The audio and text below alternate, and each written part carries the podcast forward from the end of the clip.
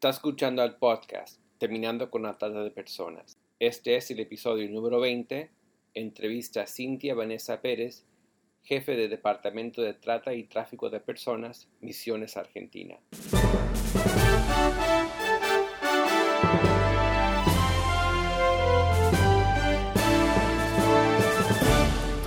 Bienvenido al podcast Terminando con la Trata de Personas. Mi nombre es Gilbert Contreras. Y mi nombre es Virginia Contreras. A través de nuestros episodios, que se emitirán cada dos semanas, buscaremos empoderarlo a usted con herramientas para estudiar el asunto, ser una voz y hacer una diferencia para terminar con la trata de personas. Buenas tardes, Cintia. Buenas tardes, Virginia. Queremos hablar hoy de la problemática de la trata de personas para nuestro podcast Terminando con la Trata. Sabemos que la trata de personas es una forma de esclavitud moderna y es un fenómeno mundial que afecta principalmente a niños, niñas y adolescentes.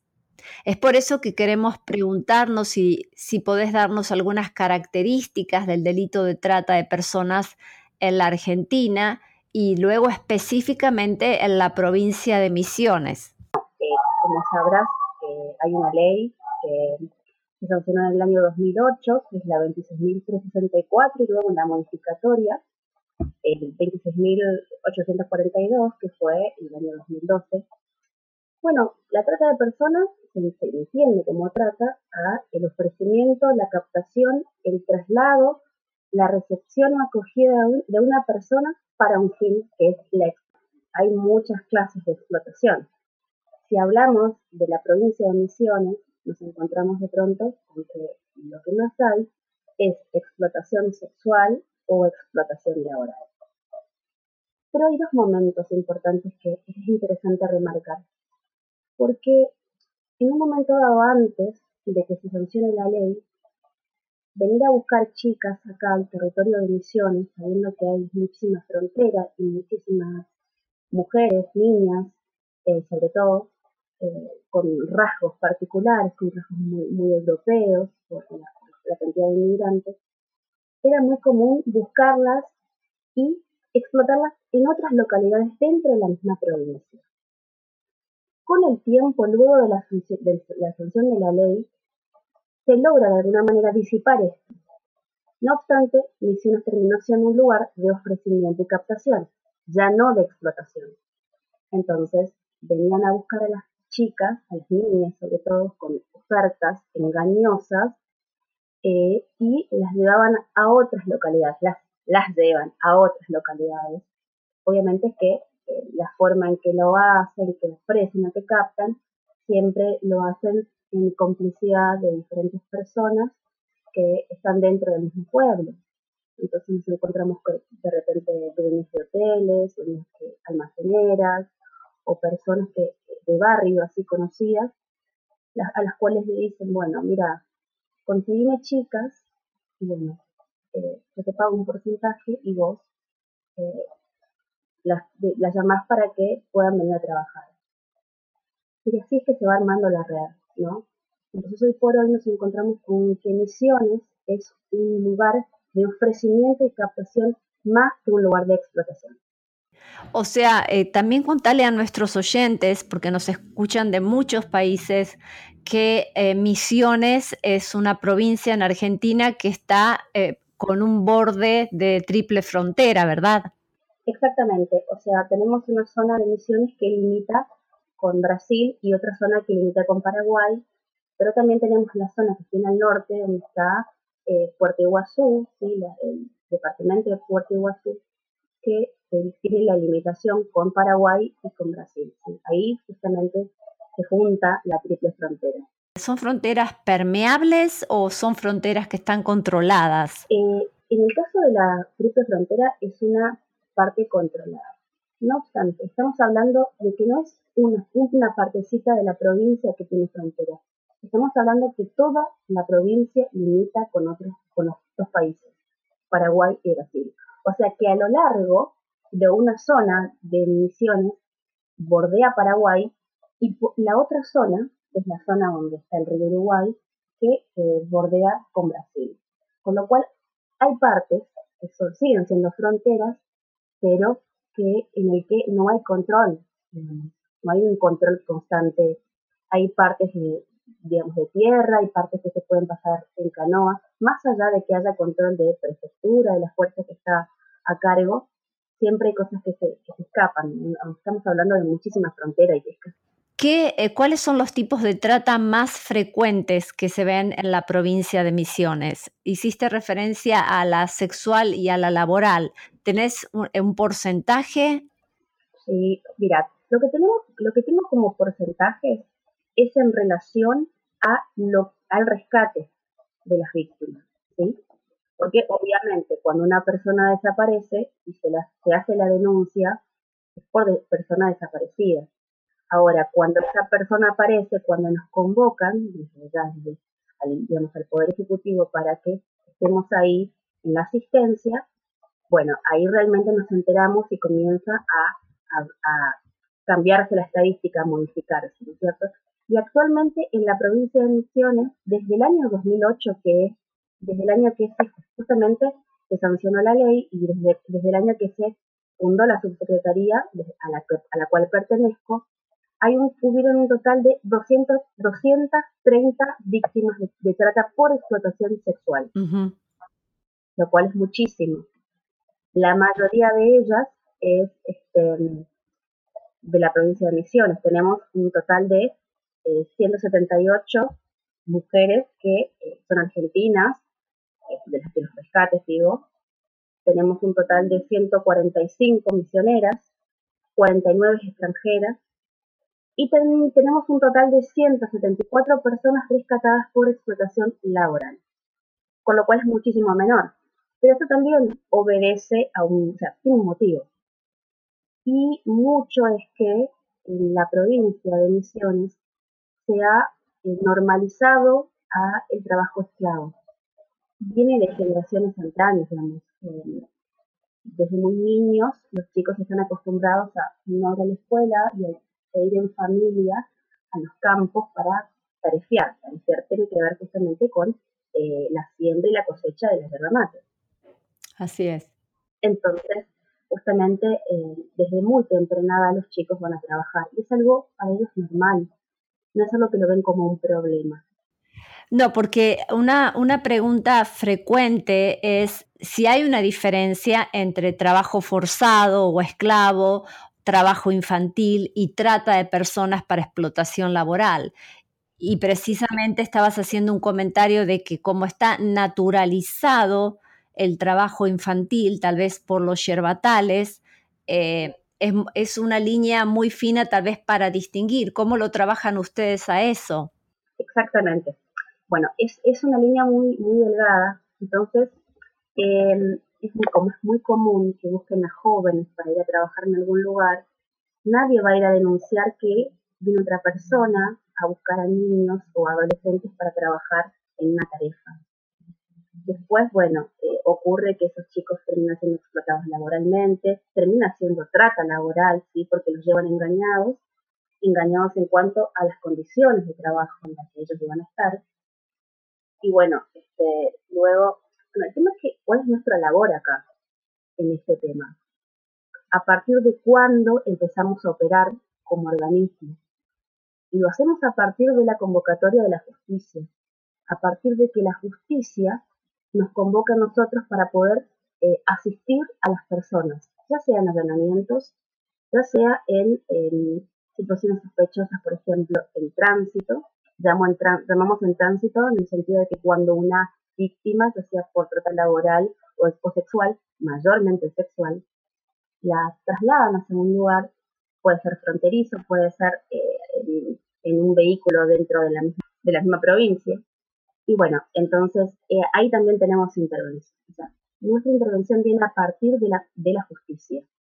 Nosotros, como es un delito, quienes tienen que encargarse de eh, son justamente es la, la, justicia. Entonces trabajamos en conjunto a la fuerza de seguridad, que también sea convocada, y a partir de ahí eh, comienza nuestra función, que es el primer acercamiento con la víctima, luego de eso la, la, restitución a su familia y un trabajo posterior que tiene que ver con asistencia y eh, justamente la restitución de los derechos.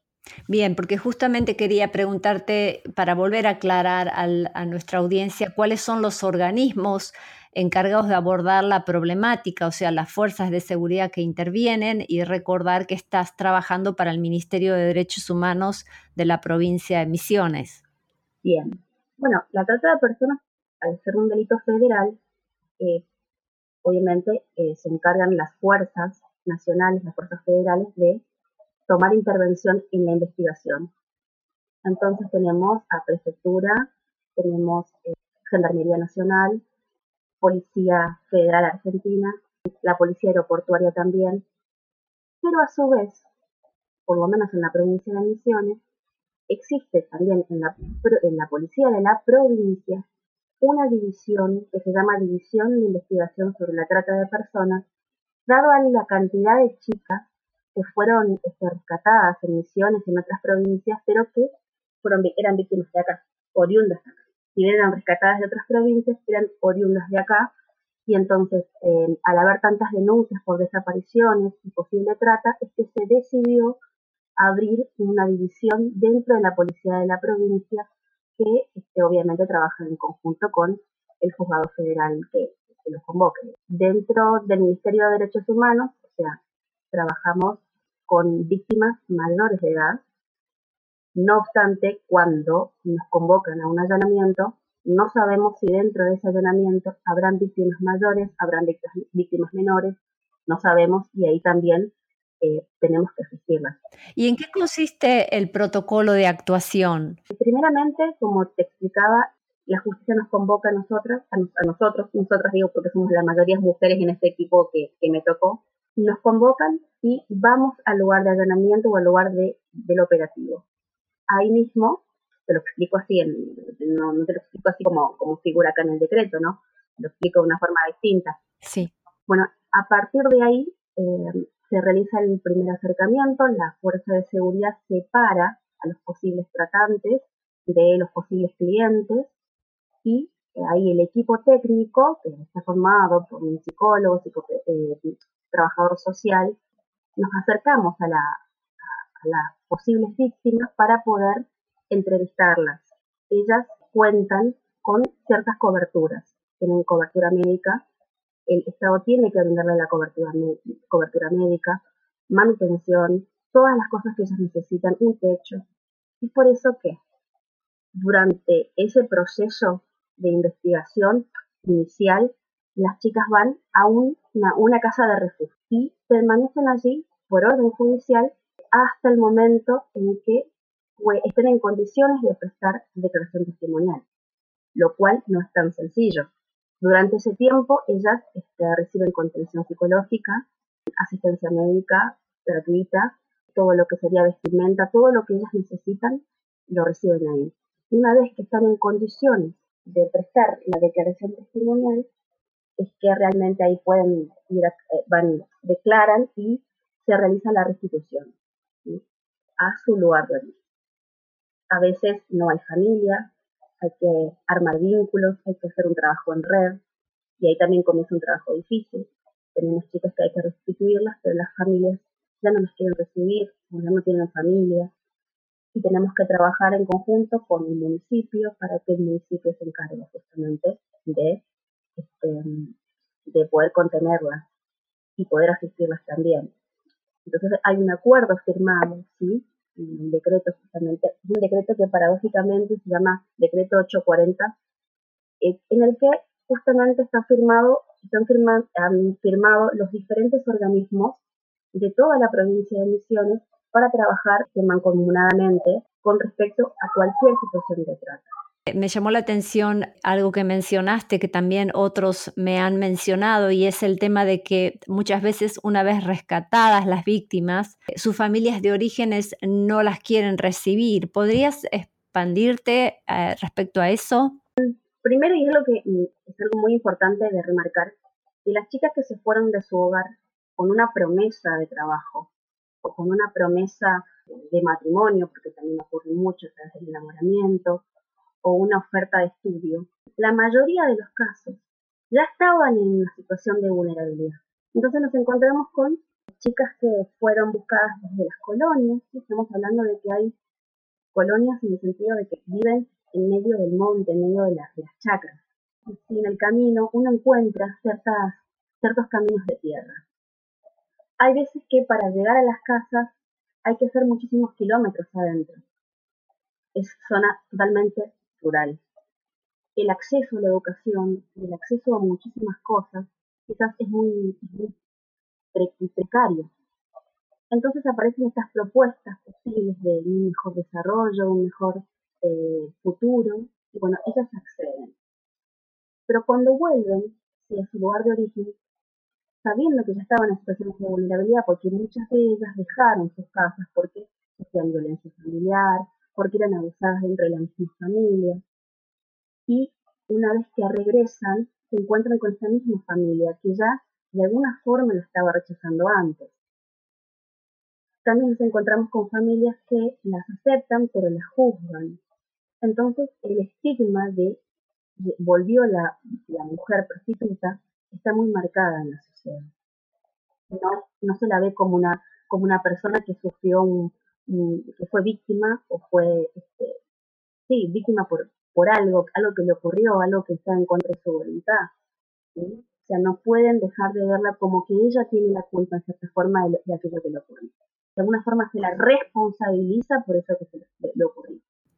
Aunque se haga un trabajo efectivo en el rescate y en la atención en parte posterior, que luego quiero que me expliques un poquito más cómo es el trabajo posterior con las víctimas. Sin embargo, eh, eh, hay un gran camino para lograr la reinserción nuevamente. Totalmente, y ahí hay un trabajo con la familia que hay que hacer, un trabajo con el municipio, acercarnos a la familia, hacer un trabajo justamente familiar, grupos, y que podamos explicarles y hablarle de cómo fue esa situación antes de que eh, la persona vuelva a ser rescatada. Y digo chicas muchas veces porque, repito mucho la palabra chicas, porque en realidad, en nuestros casos, tenemos a todas chicas. No hay ningún varón, digamos, que haya sido eh, explotado sexualmente dentro de nuestros registros, que haya llegado a nosotros. Eso no quiere decir que no ocurra en otros lados. Sabemos que en Buenos Aires sí ocurre muchísimo, porque obviamente que trabajamos en constante contacto con el Ministerio de Justicia y Derechos Humanos de la Nación, con la CENAF, porque es un trabajo articulado, y, sabemos que hay casos así, pero eh, dentro de la provincia por lo menos no hubieron casos de explotación sexual en varones y en chicas. ¿Y las chicas son menores de edad o son mujeres jóvenes? La mayoría de ellas em, fueron ofrecidas y captadas, digamos, cuando eran muy niñas, 12 o 13 o 14 años. O niñas. También hubieron rescates de chicas menores de edad, de, estoy hablando de 16 años, 17 años, pero en la mayoría eran mayores de edad, en estos rescates en los que hemos participado nosotros. Sabemos que también hay otra, otra franja en la que interviene el Ministerio de Desarrollo Social de la provincia, que tiene que ver con menores, ¿sí? que ellos ya sabían que eran víctimas por explotación sexual menores, entonces se le dio intervención, porque de acuerdo a lo que cada uno tenga como competencias es que la justicia también convoca. Claro. Si estamos hablando de niñas de 12, 13 años, estamos hablando de niños que tienen que estar escolarizados obligatoriamente siempre hablamos de que hay factores que empujan a las personas a una situación de vulnerabilidad. En la provincia de Misiones, ¿cuáles eh, serían estos factores que ponen a niñas de 12, 13 años en una situación de tanta eh, vulnerabilidad? Obviamente que si nos ponemos a hacer una estadística del nivel educativo de cada chica que es rescatada, nos encontramos que la, la que más pudo lograr llegó a cuarto grado. Con lo cual este, nos lleva a pensar cómo es que eh, eran personas que no estaban escolarizadas prácticamente, que mm, la familia tampoco se preocupaba demasiado, porque quizás no porque no porque tengan una mala actitud, sino porque es una forma de vida esta para muchos, ¿no? La de que no, mandar a los chicos a la escuela, ahora obviamente que cambió muchísimo, pero no mandar a los niños a la escuela, dejarlos que trabajen dentro de la chacra, Entonces se ve, digamos, el nivel de inocencia y de desconocimiento de un montón de cosas. También tenemos, tengamos en cuenta que eh, este nivel de desconocimiento y de inocencia, también muchos padres que por inocencia decidieron entregar en manos de personas extrañas a sus hijos para que les den la posibilidad de estudiar o de trabajar y de poder progresar. Quizás den una vida que ellos quizás no le podían dar. Y en ese afán de querer lograr sueños que quizás ellos no podían lograr, se encontraron con que sus hijos fueron explotados sexualmente. Entonces creo que este, que haya un bajo nivel educativo, extrema pobreza, sobre todo las, estas condiciones de, violencia dentro de la familia, son mm, condicionantes muy importantes a la hora de que una persona acceda eh, fácilmente al ofrecimiento de, una, de otra persona. Hoy por hoy nos encontramos con otras modalidades. Y esto es interesante porque ahora las redes sociales están eh, a full, digamos, en todos lados, y por más que haya colonia, por más que haya este, por más que haya zonas rurales, algo de señal hay, o en alguna parte hay algún wifi, y pueden conectarse a grupos de WhatsApp, eh, Instagram, Facebook, y hay muchos ofrecimientos por medio de WhatsApp. Em, encontramos a chicas que se, unen a grupos de gente desconocida para conocer personas.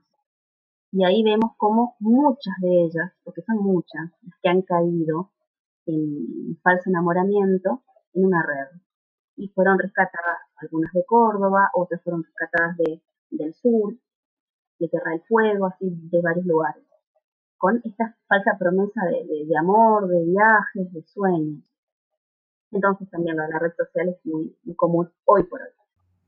Muchos dicen que precisamente la, la, trata de personas comienza con la explotación de la vulnerabilidad, explotar también los sueños de los jóvenes.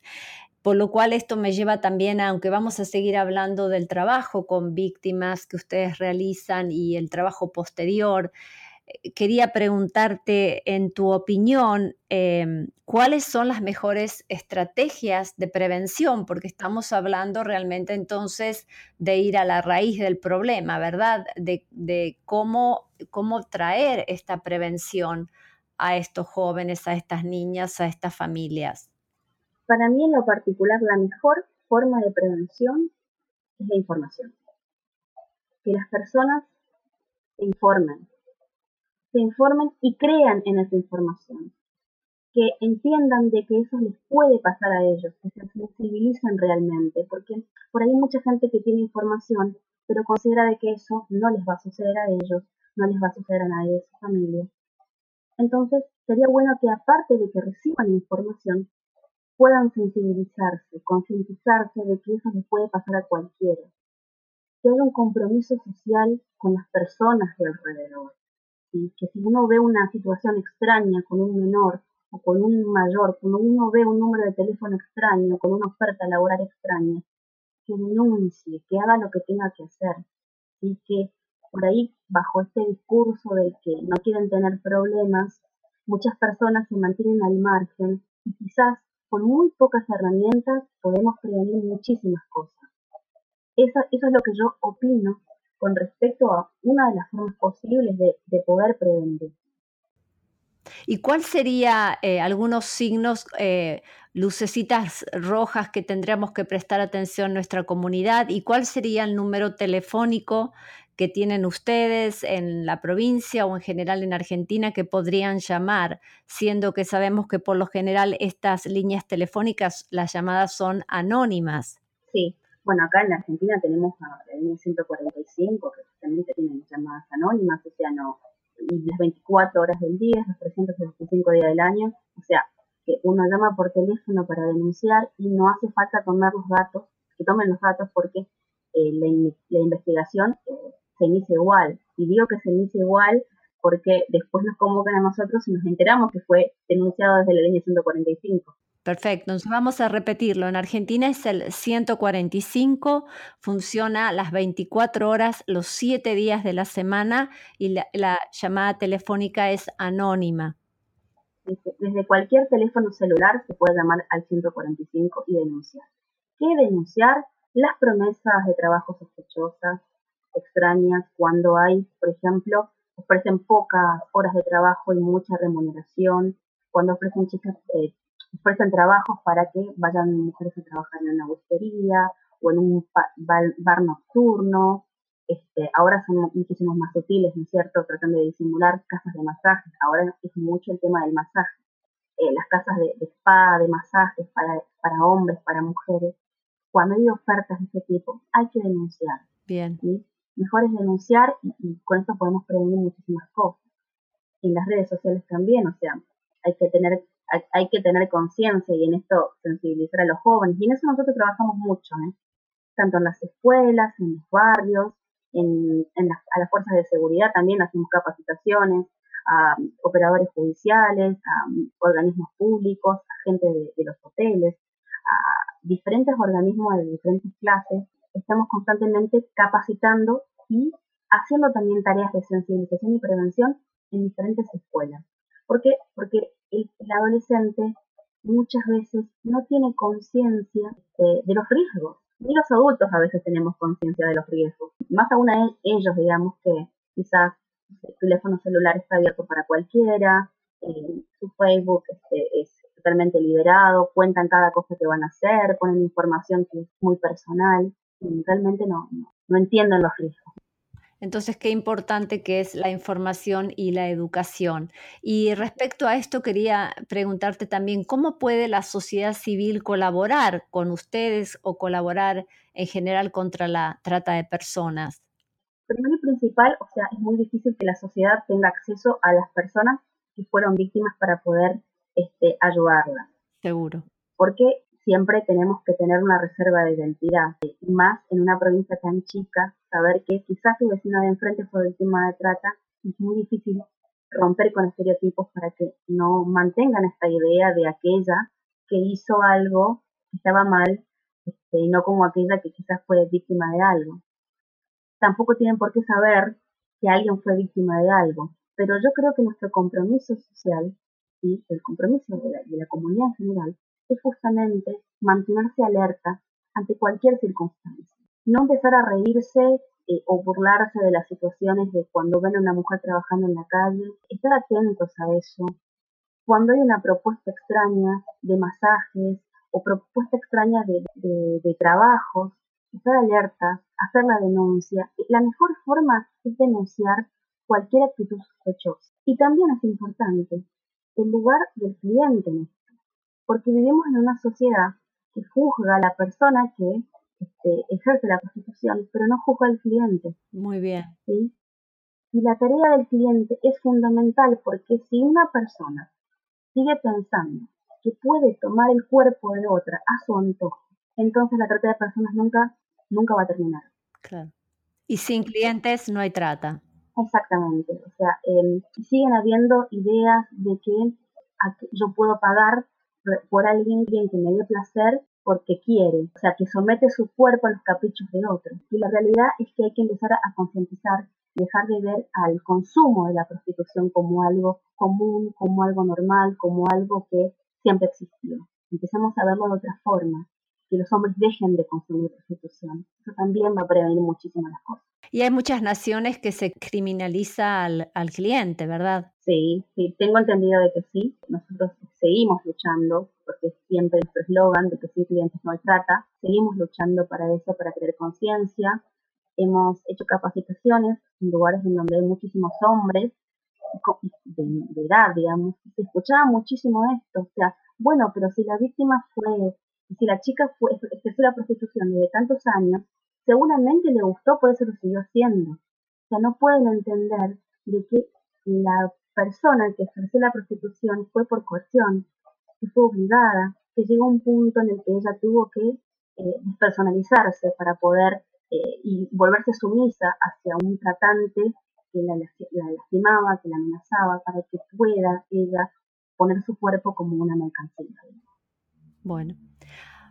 Bueno, muchísimas gracias Cintia por todo este tiempo que nos has brindado, tanta información y tantos desafíos respecto a la, al trabajo que estás haciendo junto a tu equipo en la provincia de Misiones y felicitaciones una vez más. Muchísimas gracias.